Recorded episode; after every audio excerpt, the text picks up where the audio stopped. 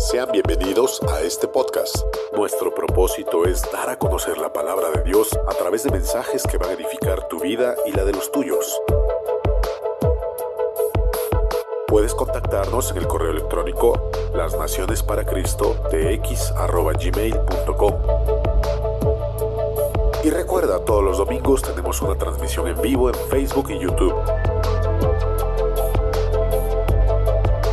Suscríbete y comparte. Somos las Naciones para Cristo. Pues estamos entrando a una época donde seguramente ustedes van a ver un cambio, ¿verdad? O ya se está viendo un cambio a través de los adornos navideños, muchas luces, muchos colores y obviamente muchas compras también. Y nunca se oye hablar más de Jesús que en esta fecha, aunque la verdad, a veces la gente habla de Jesús o la gente habla más de la Navidad que de Jesús. Y por lo menos siempre hemos pensado que por lo menos dos veces al año se menciona mucho acerca de Cristo. Y eso es, la primera es en Semana Santa y la segunda es en esta época, en esta época de Navidad. Pero fíjense ustedes lo triste, lo triste de esta situación es que tanto en Semana Santa como en Navidad, pues Jesús siempre está indefenso.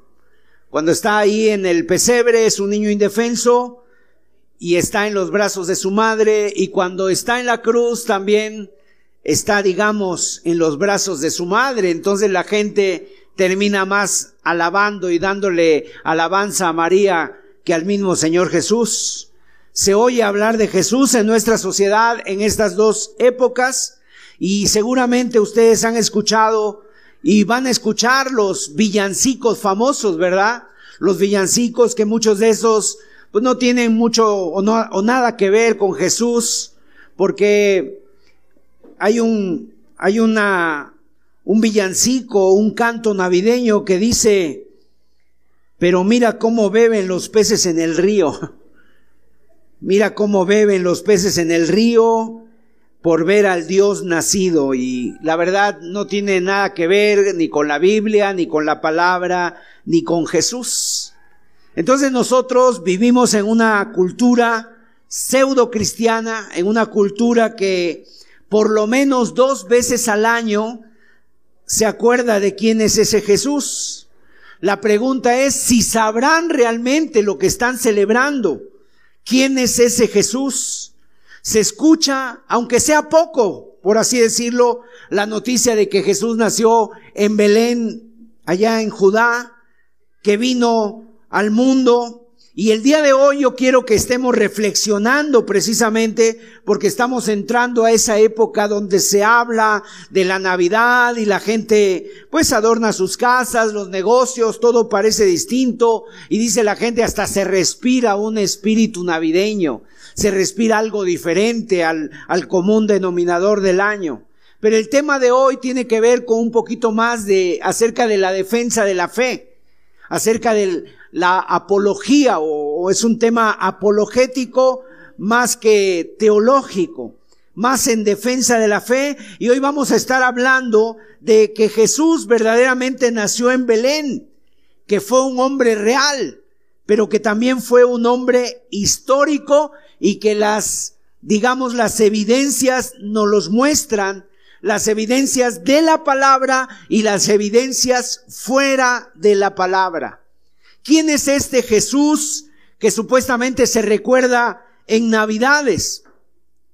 El año pasado, que todavía estaba eh, viva la reina de Inglaterra, ella acostumbraba a dar un mensaje navideño allá a su nación, a Inglaterra, y precisamente cuando yo escuchaba hace unos días, lo quise poner el mensaje que ella dio el año pasado y hablaba de decorar el árbol, hablaba de ver una película juntos, esta época, hablaba de recordar a los familiares que ya no están entre nosotros, de festejar con alegría, y por ahí un poquito nada más en medio de su sermón, eh, comentó precisamente o citó acerca de Jesús. Pero nada más un poquito, o sea, como que la Navidad ya no tiene nada que ver con Jesús.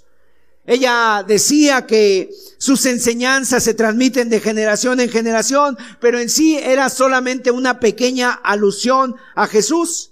Sin embargo, realmente nosotros no queremos dejar pasar que el verdadero sentido de la Navidad, que la Navidad no quiere decir la época decembrina, sino que la Navidad quiere decir el nacimiento de Jesús, se refiere precisamente o cobra sentido porque Jesús de Nazaret nació, o sea, Jesús de Nazaret vivió entre nosotros, el personaje, el personaje histórico que nació y que vivió entre nosotros. Ahora, vamos a encontrar, por supuesto, personas que dicen, sí es cierto, yo creo que Jesús existió, yo creo que Jesús fue un buen hombre, otros dicen, yo creo que Jesús nos dejó un buen ejemplo, que se entregó, que murió para darnos ese ejemplo de servicio, de abnegación, de sacrificio. Otras personas dirán, bueno, yo sí creo que Jesús existió, que fue un gran filósofo. Otros inclusive dirán que fue un gran revolucionario, así tipo, no sé, el Che Guevara, el primer comunista, te dirán algunas personas. Y vas a encontrar todas las versiones posibles de quién es Jesús y todo el mundo hace un Jesús a su imagen, a su semejanza y te dicen, sí, sí, Jesús existió, pero, pero déjame te explico cómo es. O sea, ellos creen que saben cómo es Jesús. La pregunta es, ¿si existió Jesús, el de las escrituras? ¿El que nació en Belén? ¿El que nos describe la palabra de Dios? Otros inclusive se atreven a negar la existencia de Jesús. Ellos dicen, no, es que eso es un cuento. Es un cuento que los cristianos eh, han creído a lo largo de los siglos. Y aquellos que niegan que Jesús existiera, realmente no lo hacen, no lo niegan porque haya falta de evidencia, sino lo niegan porque hay una, más bien una, una rebeldía en los corazones. O sea, se atre, o sea, se atreven a negar. Ellos dicen, sí existió, ellos dicen sí, pero no es tal como lo dicen, no era ni Dios, ni tampoco era nadie especial. O sea, hay quienes niegan la autoridad de Jesús. Empiezan a decir que los evangelios están sesgados, que Jesús fue un mito, que Jesús fue una exageración que fue creciendo a lo largo de los siglos y que los cristianos nos hemos inventado la Biblia. La realidad, mis amados hermanos y amigos, es que nosotros creemos que Jesús nació, vivió, murió y resucitó tal y como lo describen los relatos de la palabra de Dios. No es un cuento, no es un cuento de hadas. Otras personas dicen, bueno, es que la Biblia, pues está funda la Biblia, pues tiene, eh, digamos, una finalidad religiosa y lo que quiere es acercarnos a la fe. Sí, pero déjeme decirle que la palabra de Dios tiene también fundamentos o está fundamentada en hechos históricos. Y ahorita lo vamos a estar estudiando. Cuando el Señor Jesús se introduce en la historia de esta humanidad, entonces el Evangelio se convierte en un libro histórico confiable, en un libro verdaderamente confiable, en algo que sucedió hace dos mil años, que Jesús nació en Belén. Entonces la pregunta en esta mañana es, ¿quién es Jesús? Y en segundo lugar, ¿Qué haces tú con ese Jesús? ¿Qué haces tú con él? Y vamos a intentar responder precisamente esta pregunta en este día. ¿Existió Jesús en la historia humana? Realmente la pregunta pudiera ser hasta un poco ridícula, por así decirlo, porque toda la historia de la humanidad gira alrededor de la persona de Jesús. El día de hoy nosotros estamos terminando el año 2022 después de Cristo. Toda la historia gira alrededor de ese evento que es el nacimiento de Jesús. Entonces, negar la existencia de Jesús y que Jesús naciera en Belén, tal como dice la palabra, sería como negar la historia entera, totalmente. La historia de la humanidad tiene a Cristo como el centro o tiene como centro el nacimiento de Cristo y hoy estamos viviendo precisamente 2022 después de nuestro Señor Jesucristo. Mire, cuando usted, por ejemplo, en la antigüedad se medían los años así, cuando usted quería fechar un acontecimiento importante, la gente, por ejemplo, decía, en el primer año del rey Darío, por ejemplo, que fue rey de allá de Persia, o en el décimo año del rey Herodes, o sea, las fechas las databan en base a los reinados. Así que todo lo sucedido, todo lo que va a suceder, tiene como centro en ese momento, ese punto de partida, ese momento histórico de la venida del Señor Jesucristo real a nuestra historia. Por eso nosotros decimos el día de hoy que América se descubrió en 1492 después de Cristo que Alejandro Magno murió en el año 323 antes de Cristo. O sea, toda la historia antes y después de Cristo tiene ese epicentro. Dios se hizo hombre, se hizo hombre y vino a visitarnos. Vino a visitarnos.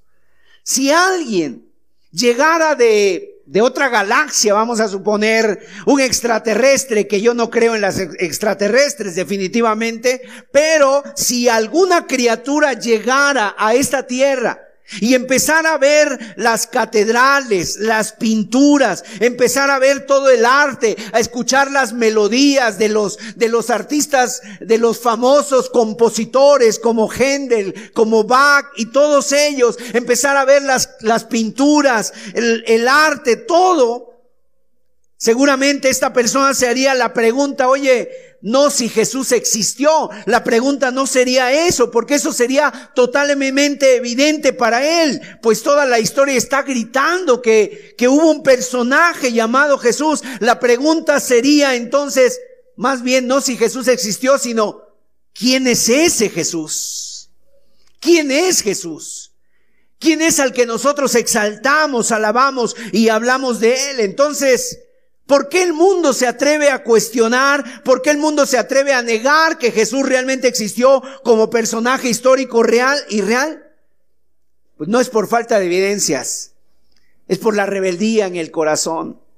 De ahí viene la incredulidad. No es por falta de fe, no es por falta de pruebas, no es por falta de evidencia, sino porque es una una rebeldía en el corazón a una respuesta espiritual que tienen que dar, o sea, en otras palabras, porque si ellos aceptan que Jesús existió, prefieren negar que Jesús existiera y todo lo que Jesús representa, ¿por qué?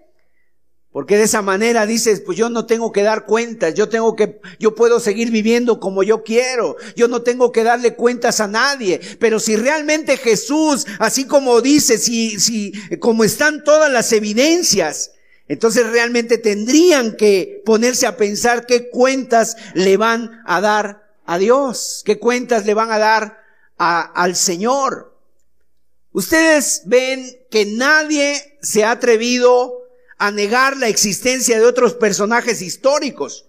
Por ejemplo, tú no ves ninguna persona que, que empiece a negar a Cristóbal Colón.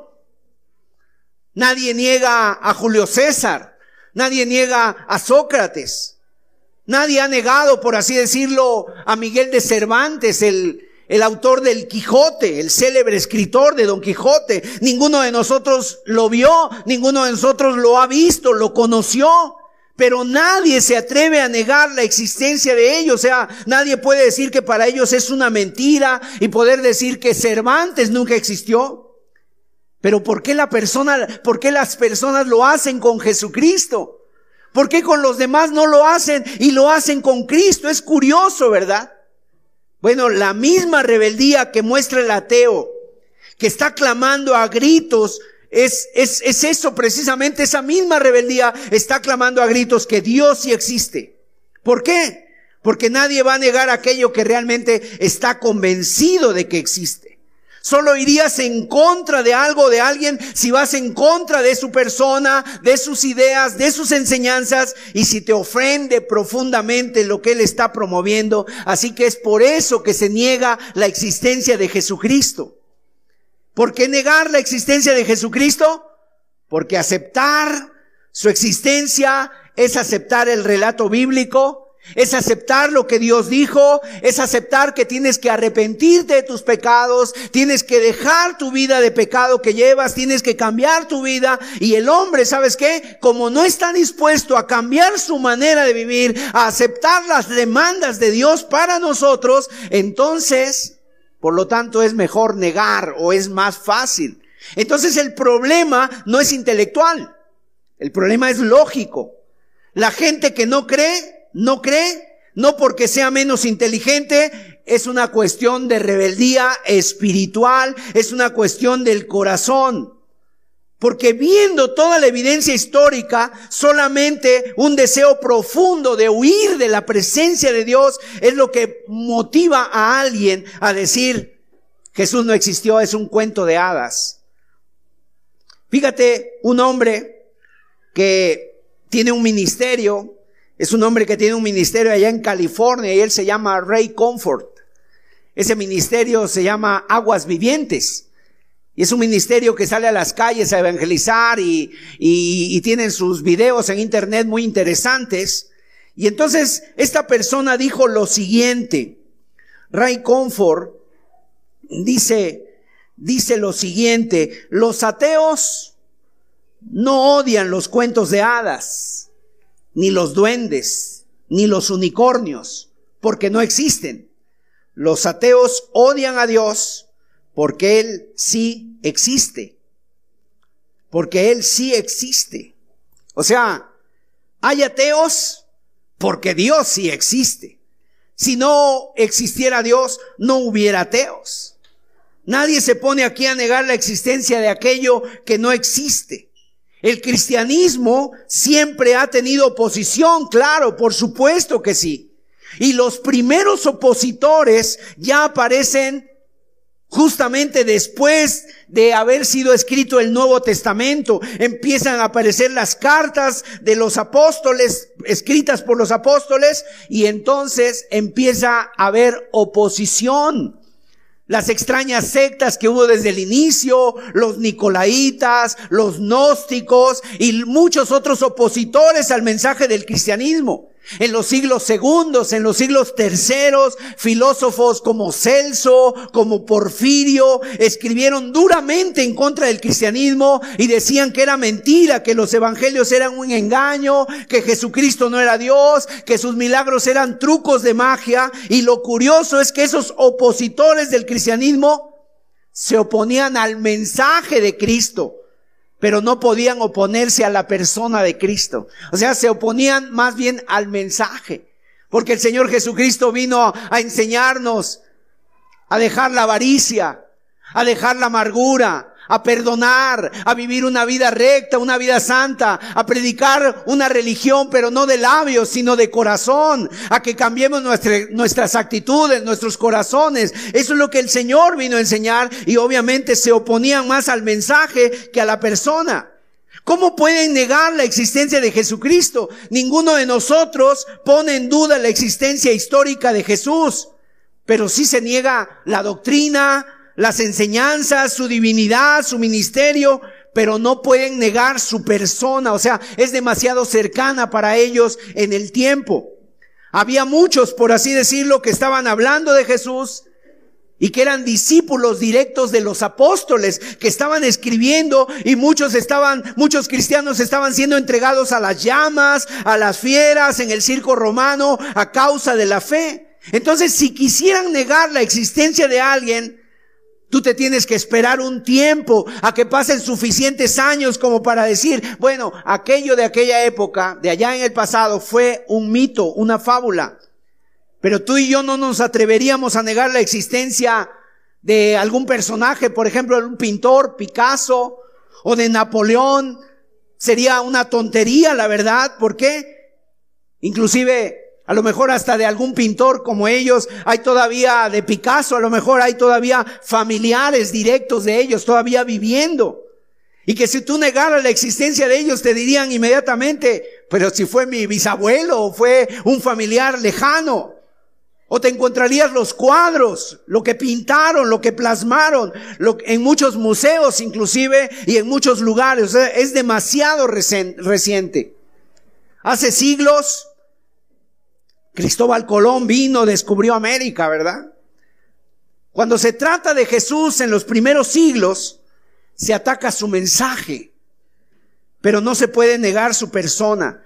¿Sabes cuántos siglos tuvieron que esperar para empezar a decir que Jesús no existió? Esto se empezó a dar hasta el siglo XVII. Siglo XVII, personas que atacaban su persona, la persona de Cristo. Entonces yo quisiera en esta tarde, en esta mañana, que nos basáramos en dos fuentes. La primera fuente Vamos a ver lo que dice la Biblia acerca de la existencia de Jesús. Y en segundo lugar, vamos a ver otras fuentes fuera de la Biblia que seguramente van a corroborar y van a llamar nuestra atención. Ahora, la primera, que es la palabra de Dios, nosotros creemos que la Biblia es verdad. Nos habla que Jesús nació en Belén, que vivió una vida perfecta, que murió por nuestros pecados, que resucitó al tercer día y por lo tanto, como la Biblia lo dice, nosotros lo creemos. Pero tal vez esto para los incrédulos no tenga mucho valor, porque ellos van a decir, bueno, es que ese es un argumento que no es válido, es un argumento eh, circular, porque tú defiendes a Jesús con la Biblia. A ver, defiéndeme a Jesús sin la Biblia. Y seguramente tú has escuchado eso. No, no, no, no me hables de la Biblia. Defiéndeme a Jesús sin la Biblia. Demuéstrame que Dios existe. Y nosotros podríamos decir exactamente lo contrario. Demuéstrame que Dios no existe. Demuéstrame que Dios existe sin tu Biblia y nosotros podríamos decir, demuéstrame que Dios no existe con mi Biblia porque tan válidos son tus argumentos como los nuestros. Porque a veces cuando se habla con los incrédulos, es a veces que los incrédulos quieren poner sus condiciones, quieren poner eh, la manera en cómo se juega, yo escojo quién es, cómo lo hago, yo escojo quién es, eh, cómo pienso, mis argumentos, y tú no tienes argumentos. O sea, ellos quieren poner las normas. La pregunta es, ¿por qué tienen que ser tan válidas los argumentos o las normas del ateo y no las nuestras? Demuéstrame que Dios existe. Demuéstrame que no existe. ¿Cómo puedes tú demostrar que no existe? Demuéstrame tú que Jesús existió. Demuéstrame que no existió. Y nosotros, realmente nosotros también podemos poner nuestras normas. El ateo presupone que Dios no existe. Nosotros decimos que Dios sí existe. El ateo presupone que la Biblia es mentira. Nosotros creemos que la Biblia es la palabra de Dios, que es verdad. Y entonces, ¿sabes qué? Nos damos cuenta que estamos en el mismo terreno. Es el terreno de la fe, o sea, es el terreno de la fe. Nosotros creemos, me acusar o me acusa a mí de tener fe, pero él también cree. Él también tiene fe. Me acusa a mí de tener fe, pero él tiene fe y a lo mejor su fe que necesita tiene que ser más grande que la mía. ¿Por qué? Porque su fe de que la Biblia es mentira es más grande que la de mi fe que la Biblia es verdad y entonces está ejerciendo él más fe que yo. Porque yo he leído la Biblia, yo la he leído, yo la creo y a veces el ateo cree que la Biblia es mentira, pero nunca la ha leído y eso es lo que cree. Él me acusa de tener fe, pero a la vez está teniendo más fe que yo y entonces estamos en el mismo terreno exactamente igual. El ateo, por ejemplo, presupone que todo el cristianismo es mentira, que Dios no existe, que Jesús es un mito, que la Biblia es un invento. Nosotros creemos y además la hemos leído y nuestro acercamiento es más científico que el de él y estamos más convencidos de ello. La Biblia es verdad en primer lugar porque la Biblia lo dice. Pero, y esto para el cristiano ya es suficiente. Porque nosotros nos acercamos a la, con fe y la palabra nos convence y nos abre los ojos. Sin embargo, el incrédulo, pues muchas veces nunca se ha atrevido a leerla, nunca se ha atrevido a, a, a, estudiarla. Entonces, mis amados hermanos, mire, pongamos por ejemplo Aristóteles. Aristóteles fue un filósofo, el padre de la biología, dicen, porque hizo una separación de los seres vivos. Fue maestro de Alejandro Magno. Escribió más de 200 obras. Aristóteles. Y nadie duda que Aristóteles escribió y vivió. Aristóteles, por ejemplo, vivió entre los años 383 y 322 antes de Cristo. O sea, estamos hablando de unos 2400 años antes al tiempo que nosotros estamos viviendo. Nadie duda de que Aristóteles existiera y que escribiera y enseñara. Pero saben una cosa, lo cierto es que de Aristóteles solamente se conservan cinco escritos originales. Y ninguno de ellos es del tiempo que escribió Aristóteles. O sea, el más antiguo de ellos es de la Edad Media, tiene mil cien años de existencia y eso es lo que tenemos de Aristóteles. Y aún así, con esos escritos que tienen, que tienen tanto tiempo, nadie duda de la existencia de Aristóteles y Nadie escribe libros en contra de él. Nadie dice que nunca existió, nadie dice que es un mito, nadie dice que es una leyenda. Entonces lo cual, lo cual nos hace entender que el antagonismo en contra de Jesús no es algo lógico, sino que es algo espiritual y se llama rebeldía contra Dios. Cinco manuscritos solamente de Aristóteles escritos 1400 años después de su muerte. Eso es todo lo que tenemos. Ahora viene el, el maestro de Aristóteles que fue Sócrates.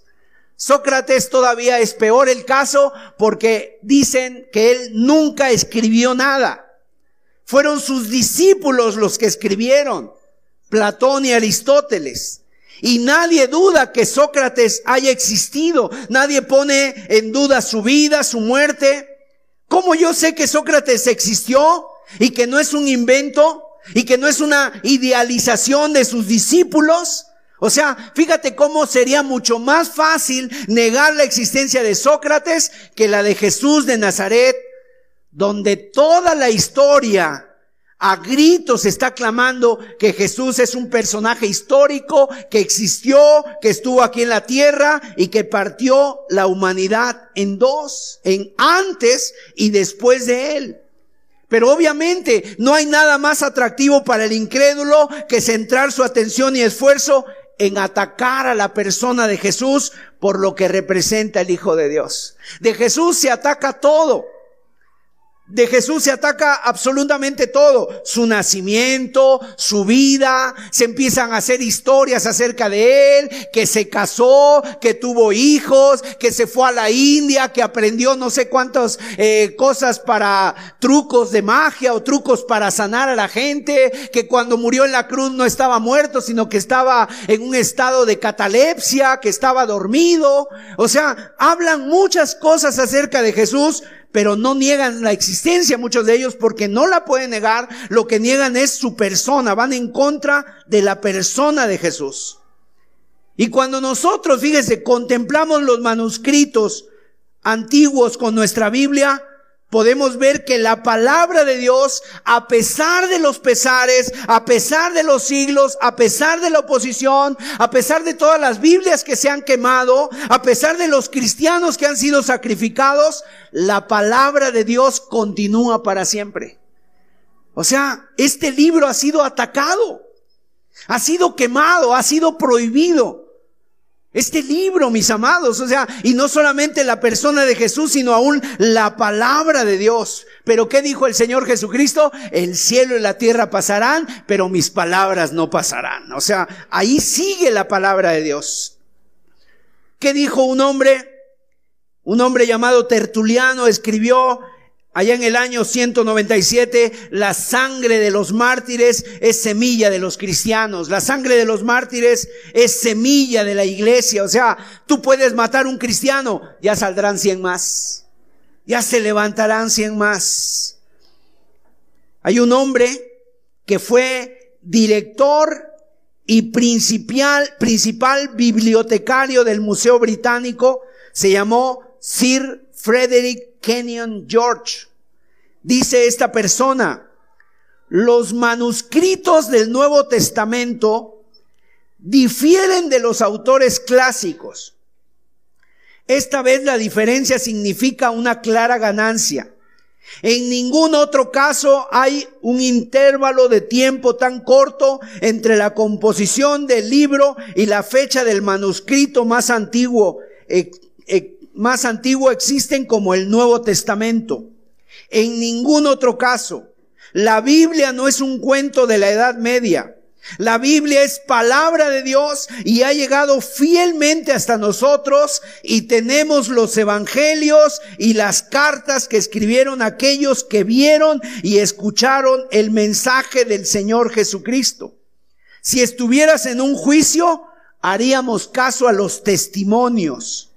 Y se escriben los testimonios que detallan y expresan aquello que han visto y aquello que han oído y aquellos testimonios son evidencia a favor en un juicio.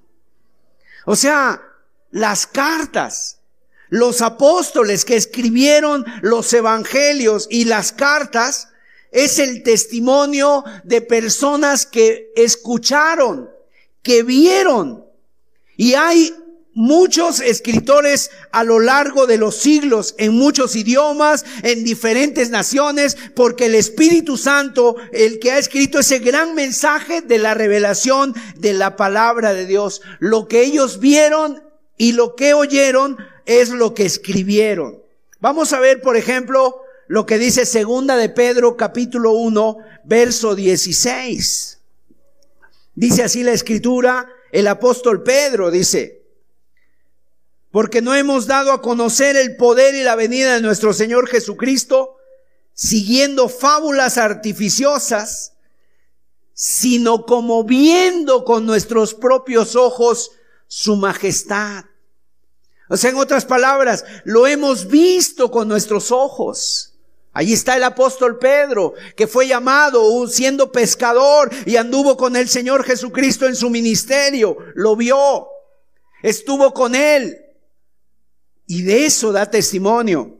Hechos 4:20, los apóstoles ante el concilio. Porque no podemos dejar de decir lo que hemos visto y oído. O sea, ¿quiénes son los que escriben esto? Los apóstoles son los que dicen eso, lo escribe Lucas y está dando testimonio de lo que ellos vieron y oyeron.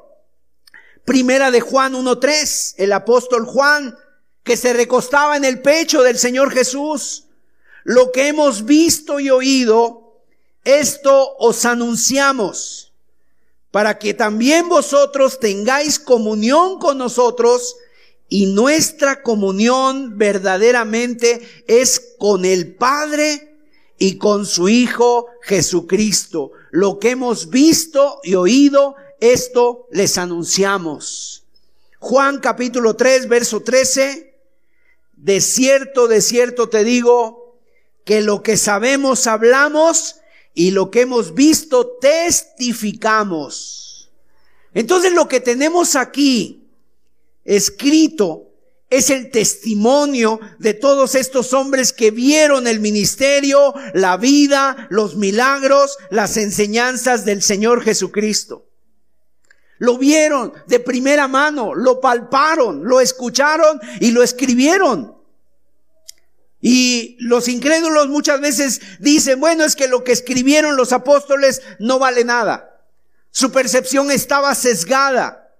Jesús hizo todos esos milagros y enseñanzas delante de muchos testigos. Lo que Jesús hizo no fue en un rincón, no fue en una montaña donde nada más estaba él y unos cuantos, no, Jesús lo hizo públicamente. Multitudes, dice la Biblia. Y aquí tenemos el escrito de lo que ellos vieron, lo que ellos escucharon. La Biblia es un libro ante todo espiritual. ¿Cuál es la intención de la palabra de Dios? La intención de la palabra de Dios es que creamos, dice la escritura. Mire, Juan capítulo 21, verso 25. Dice aquí este texto que si se escribiera todo lo que Jesús hace, todas las obras que Jesús hizo, si se escribieran una por una, no cabrían en el mundo los libros que se tendrían que escribir. Pero en Juan capítulo 20, verso 31 dice, hizo además Jesús muchas otras señales en presencia de sus discípulos, las cuales no están escritas en este libro, pero éstas se han escrito para que creáis que Jesús es el Cristo, el Hijo de Dios, y para que creyendo tengáis vida en su nombre. Esa es la intención de la palabra de Dios, para que creamos. Que cuando la leamos, creamos. La palabra de Dios, para esa, esa es la intención. Entonces, Jesús, cuando irrumpe en la historia de nuestra humanidad, Él entra en la historia, entonces el Evangelio se convierte en un relato histórico. Y lo vamos a ver en los Evangelios. Por ejemplo, el Evangelio de Lucas Lucas, quiero decirles que fue un médico. Él fue un médico, él fue un hombre estudiado, recorrió muchos lugares junto al apóstol Pablo y se volvió, por así decirlo, el cronista, el escritor. Y este hombre, como médico, escribió dos libros, el libro, el Evangelio de Lucas y el libro de los Hechos. Y era una persona que era dado a la investigación y cuando él escribe el Evangelio de Lucas, siempre da muchos detalles. Detalles del contexto histórico, da nombres propios, como lo vamos a ver a continuación en Lucas capítulo 1. Fíjate todos los detalles históricos que da. Y precisamente eso nos da a notar que es dentro de la historia que sucede la historia del Evangelio. Dentro de la historia sucede el nacimiento de Cristo, su vida, su crucifixión, sus milagros. Y dice aquí el versículo 1 de Lucas 1, puesto que ya muchos han tratado de poner en orden la historia de las cosas que entre nosotros han sido ciertísimas, tal como nos lo enseñaron los que desde el principio lo vieron con sus ojos y fueron ministros de la palabra. Me ha parecido también a mí, después de haber investigado con diligencia todas las cosas desde su origen, escribírtelas por orden, oh excelentísimo Teófilo para que conozcas bien la verdad de las cosas en las cuales has sido instruido. Hubo en los días de Herodes, rey de Judea, un sacerdote llamado Zacarías, de la clase de Abías. Su mujer era de las hijas de Aarón y se llamaba Elizabeth. Fíjense ustedes cómo nada más en cinco versículos ya Lucas ha citado seis nombres propios. Teófilo, Herodes, Zacarías, Abías, Aarón, Elizabeth. O sea, demuestra el interés que tiene Lucas por ser detallista. ¿Para qué? Para que cualquiera de nosotros, tanto cristianos como no cristianos, pudiéramos ubicar en el tiempo y en el espacio cuando están sucediendo estas cosas. ¿Y sabes por qué? No es menor, porque Lucas le está dirigiendo el Evangelio a un hombre llamado Teófilo. Ahora los comentaristas bíblicos pueden interpretar o han interpretado que Teófilo se, se refiere a dos personas. La palabra Teófilo quiere decir el amante de Dios. En otras palabras, ¿para quién va dirigido eh, esta carta o este Evangelio de Lucas? Para los que aman a Dios. De alguna manera, si tú amas a Cristo y te has convertido y conoces al Señor Jesucristo, tú eres un amante del Señor Jesucristo, por lo tanto eres un teófilo delante de Dios. Pero también Teófilo pudo haber sido un oficial del ejército romano, un hombre, a lo mejor un procurador, no sé, alguien importante en, los romanos y le tenía que dar detalles. Tenía que ser muy meticuloso, muy detallista precisamente. Lucas capítulo 2, verso 1 y verso 2. Aconteció en aquellos días que se promulgó un edicto de parte de Augusto César que todo el mundo fuese empadronado. Este primer censo se hizo siendo Sirenio gobernador de Siria e iban todos para ser empadronados cada uno a su ciudad. De nuevo Lucas está dando detalles históricos. Y cuando tú vas a la historia, tú puedes confirmar, constatar que Augusto César fue emperador de Roma en el tiempo en que Sirenio fue gobernador de Siria. Y en ese tiempo se llevó a cabo un censo. Las personas tenían que regresar a, lugares, a sus lugares de origen para censarse y esto fue obviamente con motivos fiscales para que dieran impuestos, para que pagaran impuestos, pero fue un momento histórico y Lucas lo detalla. Vamos a ver el capítulo 3 de Lucas, los versículos 1 y 2. Dice así, el Evangelio dice, en el año décimo quinto del imperio de Tiberio César, siendo gobernador de Judea Poncio Pilato, y Herodes tetrarca de Galilea y su hermano Felipe tetrarca de Iturea y de la provincia de Traconite y Lisanias tetrarca de Abilinia y siendo sumos sacerdotes Anás y Caifás vino palabra de Dios a Juan, hijo de Zacarías, en el desierto. ¿Por qué tantos detalles otra vez de Lucas? ¿Acaso pensaba Lucas que no le íbamos a creer?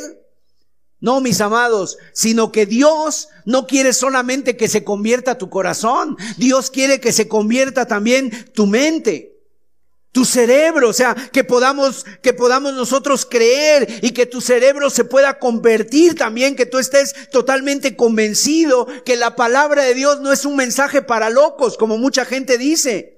Y si es cierto, mucha gente dice que es eso, que estamos locos. Y bueno, Estaremos locos por Cristo Jesús, pero nuestro cerebro también es convencido porque es un mensaje fiable, histórico, comprobable, es de fiar la palabra de Dios. Y solamente aquel que lee la Biblia con un profundo antagonismo hacia Jesús podrá decir, esa es una fábula, eso es un invento por los cristianos. Cuando la leen con un corazón duro, con un corazón entenebrecido, sus ojos oscurecidos, la verdad es que como dijo aquella persona, no hay peor ciego que el que no quiere ver. Lucas le escribe a Teófilo, detalla los hechos, le muestra de forma histórica y fehaciente la verdad de las cosas narra y cuenta de los pueblos, las ciudades, las épocas. Y así es la palabra de Dios. Habla de reyes, de años, de épocas, de títulos, de personajes. Y todo lo que aparece en la palabra de Dios es comprobable. Todo ha sido comprobable. A lo largo de los siglos ha ido avanzando la arqueología, la historia, la antropología. Todo ha ido avanzando solamente para demostrar una cosa. La Biblia tiene razón. La Biblia tenía razón.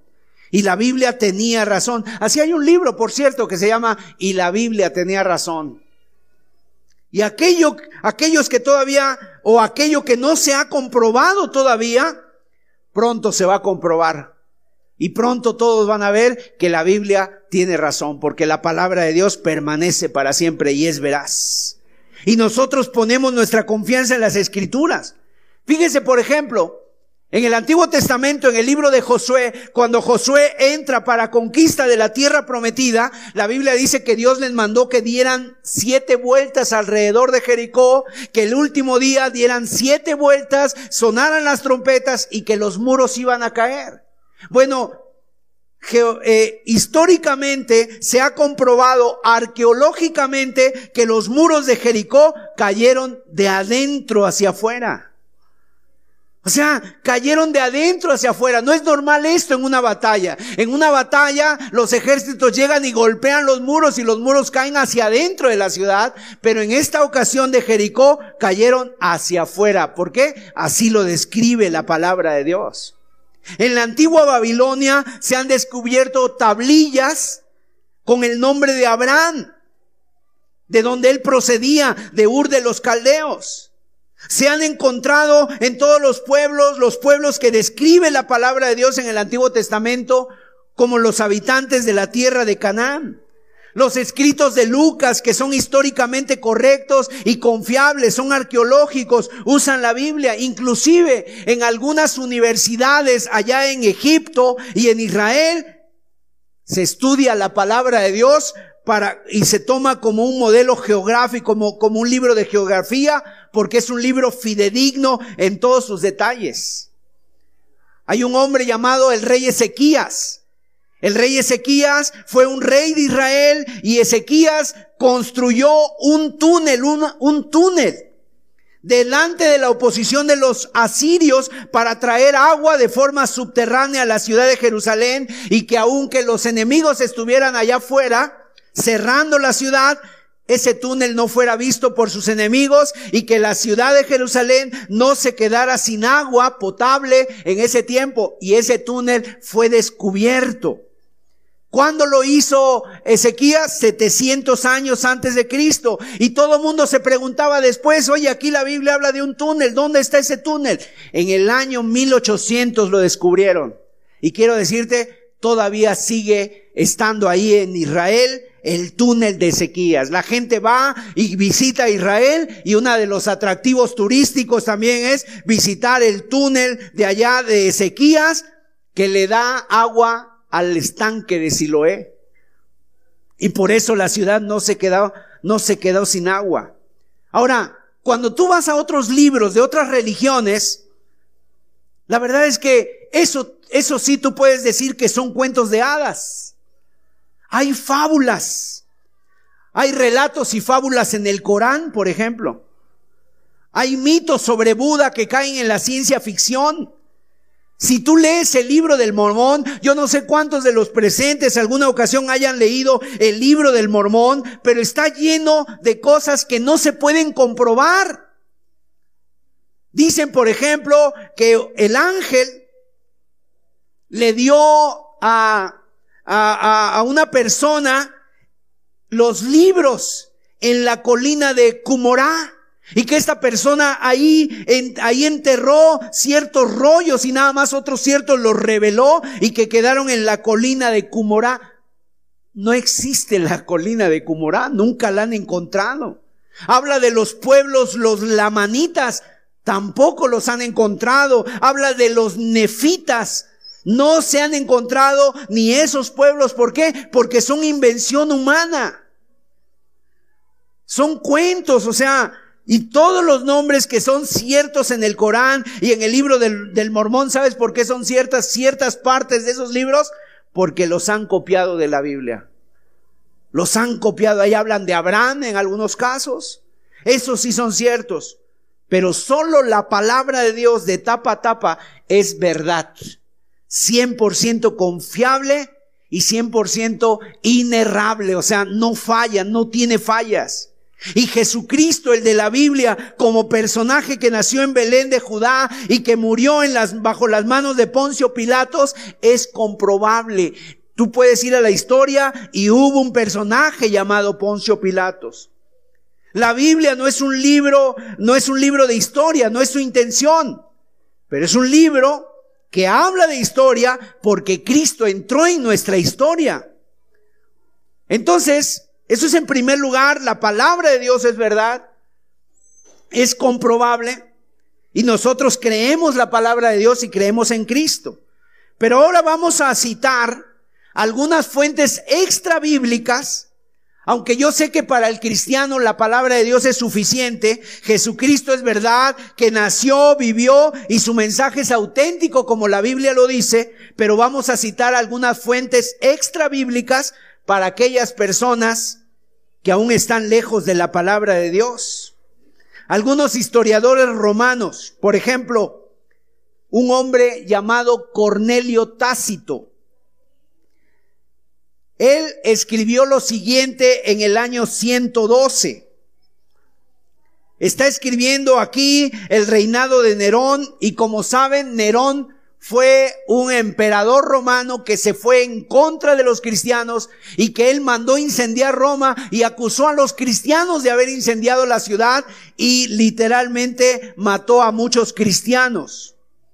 Dice este historiador Cornelio Tácito, en consecuencia, para deshacerse de los rumores, Nerón culpó e infligió las torturas más exquisitas a una clase odiada por sus abominaciones, quienes eran llamados cristianos por el populacho.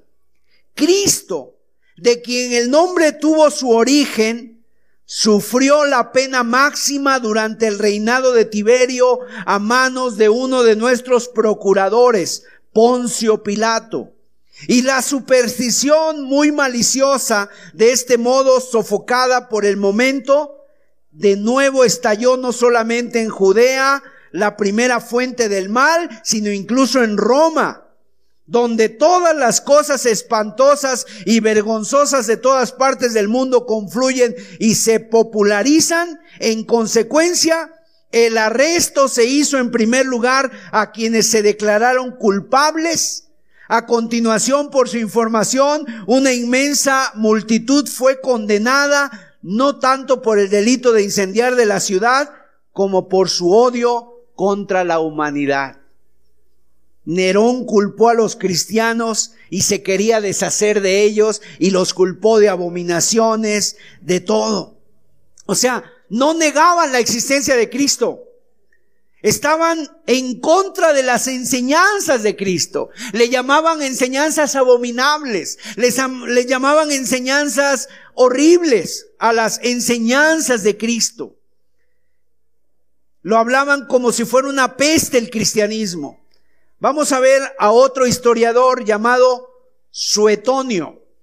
Gallo Suetonio, que vivió el, entre el año 75 y 160 después de Cristo escribió alrededor del año 120 que el emperador Claudio expulsó de Roma a judíos instigados por un tal Crestus o Cristo. Él escribió, dice que este emperador fue instigado por, por por Cristo, y los expulsó de Roma a los cristianos por sus hábitos escandalosos. ¿Sabes cuáles eran los hábitos escandalosos de que se nos acusaba a los cristianos en aquella época? Se acusaba a los cristianos de que eran caníbales, porque se reunían en secreto para beber la sangre de Cristo y comer el cuerpo de Cristo, hablando de la santa cena o de la comunión. Y entonces le llamaban que eran caníbales y por lo tanto eran despreciados. Tenemos también otro, Plinio el joven. Plinio el joven, que fue gobernador de Bitinia, escribe en una carta a Trajano, el emperador. Dice que los cristianos tienen por costumbre el de reunirse un día determinado al amanecer para para alabar a Cristo a quienes ellos consideran Dios. No niega la existencia de Cristo. Habla de Cristo. Todos estos son historiadores romanos, no eran cristianos. Por ahí se encontró una carta de Marabar Serapión. Y en este manuscrito, que se encuentra actualmente en el Museo Británico en Londres, se recoge una carta de un tal Marabar Serapión y le escribe desde la cárcel a su hijo, exhortándole a buscar la sabiduría. Y le dice lo siguiente. En la carta hay una referencia a un rey sabio, a Jesús. A Jesús de Nazaret. Y dice esta carta, ¿qué ventaja obtuvieron los atenienses cuando mataron a Sócrates? Carestía y destrucción les cayeron encima como un juicio por su crimen. ¿Qué ventaja obtuvieron los hombres de Samo cuando quemaron vivo a Pitágoras? En un instante su tierra fue cubierta por la arena. ¿Qué ventaja obtuvieron los judíos cuando, condenaron a muerte a su rey sabio? Hablando de Jesús. Después de aquel hecho, su reino fue abolido justamente. Dios vengó a aquellos tres hombres sabios. Los atenienses murieron de hambre. Los habitantes de Samo fueron arrollados por el mar. Los judíos destruidos y expulsados de su país. Viven en la dispersión total pero Sócrates no murió definitivamente, continuó viviendo en la enseñanza de Platón. Pitágoras no murió, continuó viviendo en la estatua de Hera. Ni tampoco el rey sabio murió verdaderamente, continuó viviendo en la enseñanza que había dado, hablando de Jesús. Fíjate este hombre, esta carta que escribe esta persona a su hijo. Tenemos, tenemos otras fuentes. Luciano de Samosata, que escribe un, un artículo precisamente como burla, como mofa. Él fue un escritor griego y aparece precisamente en el siguiente párrafo, escribe burlonamente sobre los seguidores de Jesús. Dice, después, por cierto, de aquel hombre a quien siguen adorando, que fue crucificado en Palestina, por haber introducido esta nueva religión en la vida de los hombres. Además, su primer legislador les convenció de que todos eran hermanos y así, tan pronto como incurren en este delito, reniegan de los dioses griegos y en cambio adoran a aquel sofista crucificado y viven de acuerdo a sus preceptos. Habla en un tono despectivo, pero no puede negar la existencia del cristianismo ni puede negar a la persona de Jesús que nació en Belén de Judá. Y tenemos a otro historiador, el historiador Flavio, judío, Flavio Josefo, un historiador judío. Él dice lo siguiente en su obra, Las antigüedades de los judíos, y dice, yo creo que más que, con más que respeto, con fe, yo no sé si este hombre se llegó a convertir, muy probablemente, se llegó a convertir, aunque era un, un judío, un historiador, dice estas palabras. Ahora, había alrededor de este tiempo un hombre sabio, Jesús, si es que es lícito llamarle un hombre, pues era hacedor de maravillas. Un maestro tal que los hombres recibían con agrado la verdad que les enseñaba. Atrajo así a muchos de los judíos y de los gentiles. Él era el Cristo.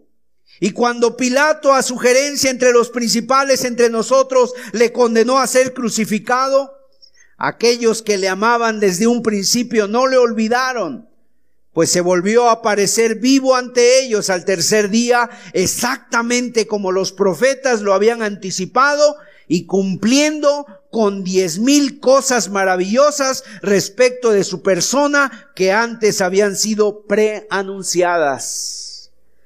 No era cristiano. Era un historiador judío, está escribiendo no para los cristianos, está escribiendo para los judíos. Y ahí quedó ese testimonio plasmado en el libro Antigüedades de los Judíos que usted todavía puede leer el día de hoy. Y así como estos que hemos citado, podríamos hablar de muchos otros. Tertuliano, Justino, Talo, muchos otros historiadores que hablan de Jesús, el personaje histórico que nació y que vivió y que murió entre nosotros. Mis amados hermanos y amigos, qué ridículo es negar la existencia de Jesús de Nazaret. Ahora, yo para concluir, tengo lo siguiente. Jesús de Nazaret es real. Él nació, Él vivió. Pero la pregunta para ti ahora es esta. ¿Qué vas a hacer con Él? ¿Qué vas a hacer con Jesús? Mire, ya basta de excusas. Ya basta de darle largas, ya basta de decirle, porque tú te vas a encontrar un día, así como se encontró Pilato, en un momento dado vino, trajeron a Jesús frente a Pilato y Pilato estuvo ahí, entre la espada y la pared. Por un lado no quería quedar mal con los romanos, no quería quedar mal con los, con los judíos, tampoco quería quedar mal con Jesús porque sabía que era inocente y en un momento tuvo que tomar una decisión. ¿Sabes qué hizo Pilato cobardemente? Se lavó las manos. Y entonces le trajeron a Jesús y, los hombres le decían, yo no veo nada mal en este hombre. Su esposa le dio testimonio. No te metas con esa, persona. Hoy he tenido sueños acerca de él. Y todo el mundo le daba testimonio. Entonces Pilato dijo esta pregunta que seguramente tú también te tienes que hacer. ¿Y qué haré de Jesús llamado el Cristo? ¿Qué voy a hacer con Jesús? ¿Voy a seguir viviendo igual? ¿O va a impactar mi vida de tal manera que yo cambie mi manera de vivir, cambie mi manera de pensar? Ya basta de excusas, de darle largas, de decir que es un mito, una farsa, una fábula. ¿Qué haces con él? Porque es un personaje histórico y real. No lo dicen los historiadores de los primeros siglos. Nos lo dice la historia de la humanidad. Nos lo dice la Biblia misma. Nos lo dice la palabra de Dios.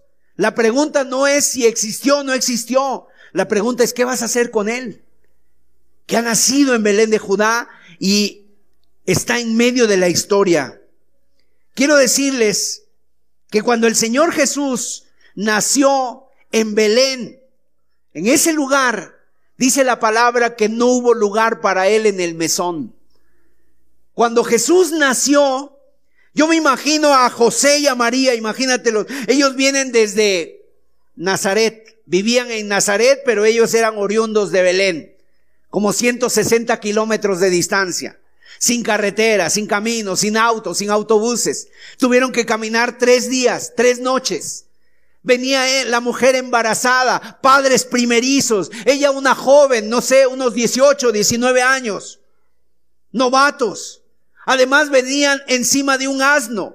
Y María venía muy embarazada y cuando llegan y tocan al mesón, no había lugar para ellos en el mesón. No hay lugar para ellos en el mesón. O sea, no hay lugar.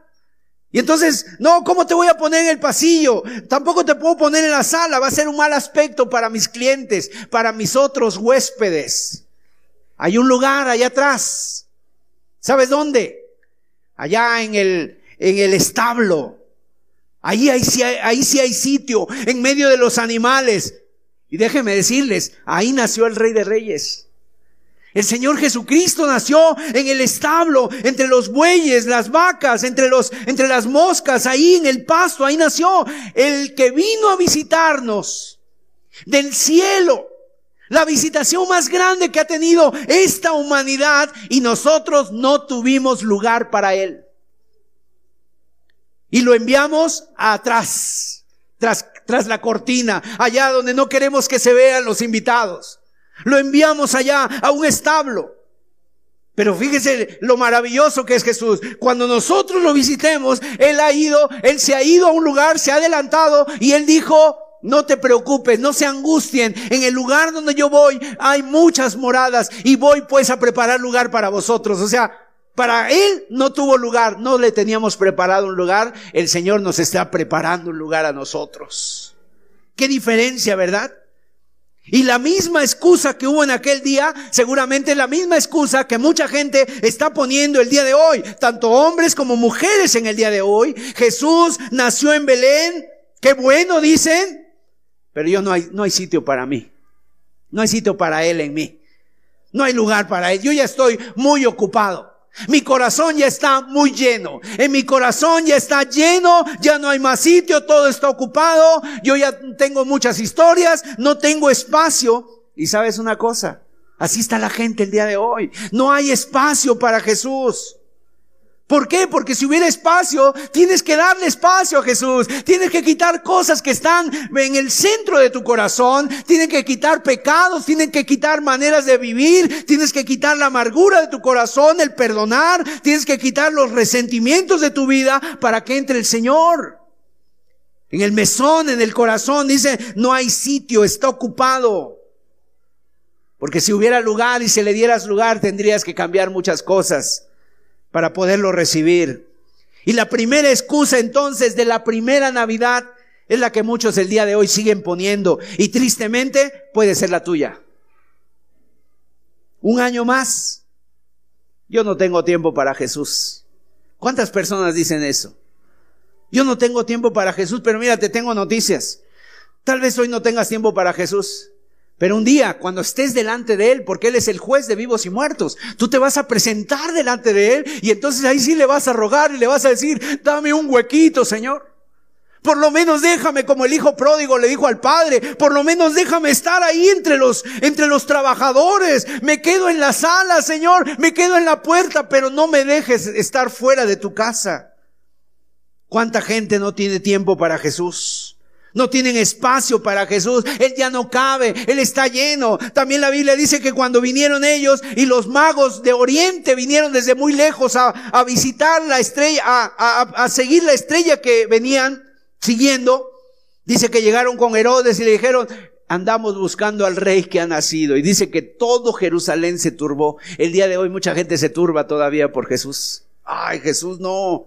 Déjame así como estoy se turban y se turba Herodes y se turban la ciudad porque dice, ¿cómo que otro rey? Si aquí el rey soy yo. Yo ya no quiero otro rey. Todo lo que hay en mi vida es mucho más importante, dice la gente. Yo no voy a renunciar a algo, no voy a renunciar a mi estilo de vida. Mejor vete a buscar en otro lugar diferente porque aquí no hay lugar para ti. Mis amados, mis amados, es el Hijo de Dios, Jesús, que vino a nacer en Belén y obviamente en tu lugar, en tu, en tu corazón no hay espacio para Él.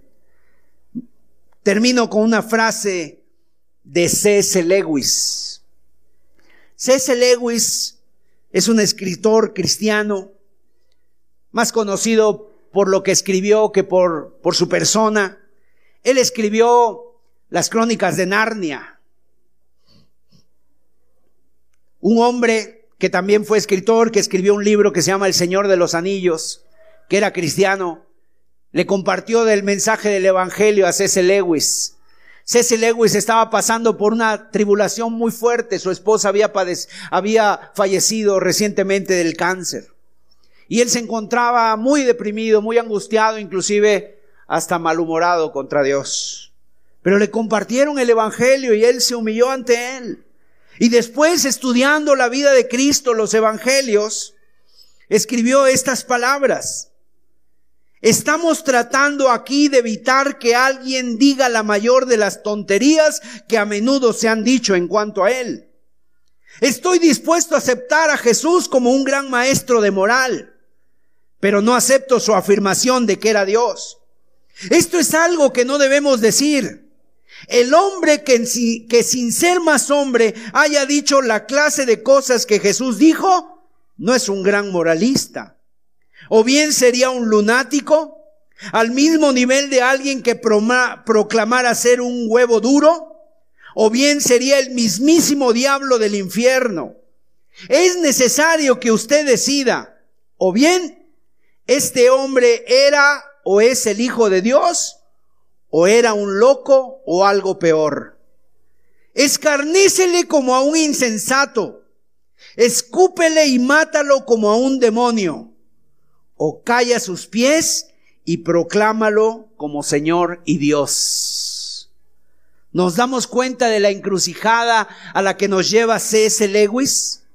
Si Jesús es mentira, si Jesús mentía y él sabía que mentía, entonces es el hombre más cruel y despiadado sobre la tierra, porque ha engañado a medio mundo, ha engañado a la historia entera, a la historia entera y nos ha hecho creer todo tipo de ilusiones vanas que no llevan a ninguna parte. La pregunta es, ¿por qué iba a ser un mentiroso que sabe que es un mentiroso y caminar hacia la muerte? ¿Por qué se dejó matar? Nadie muere por una mentira. Ahora, si Jesús mentía y no sabía que mentía, entonces era un loco, un, un lunático, que solamente merece nuestra conmiseración, pobrecito como aquel que se cree Napoleón o aquel que se cree que es, no sé, un personaje. Ahora bien, si Jesús decía la verdad y sabía que decía la verdad en lo que él dice que es el Hijo de Dios, y si es así, cae de rodillas delante de Él.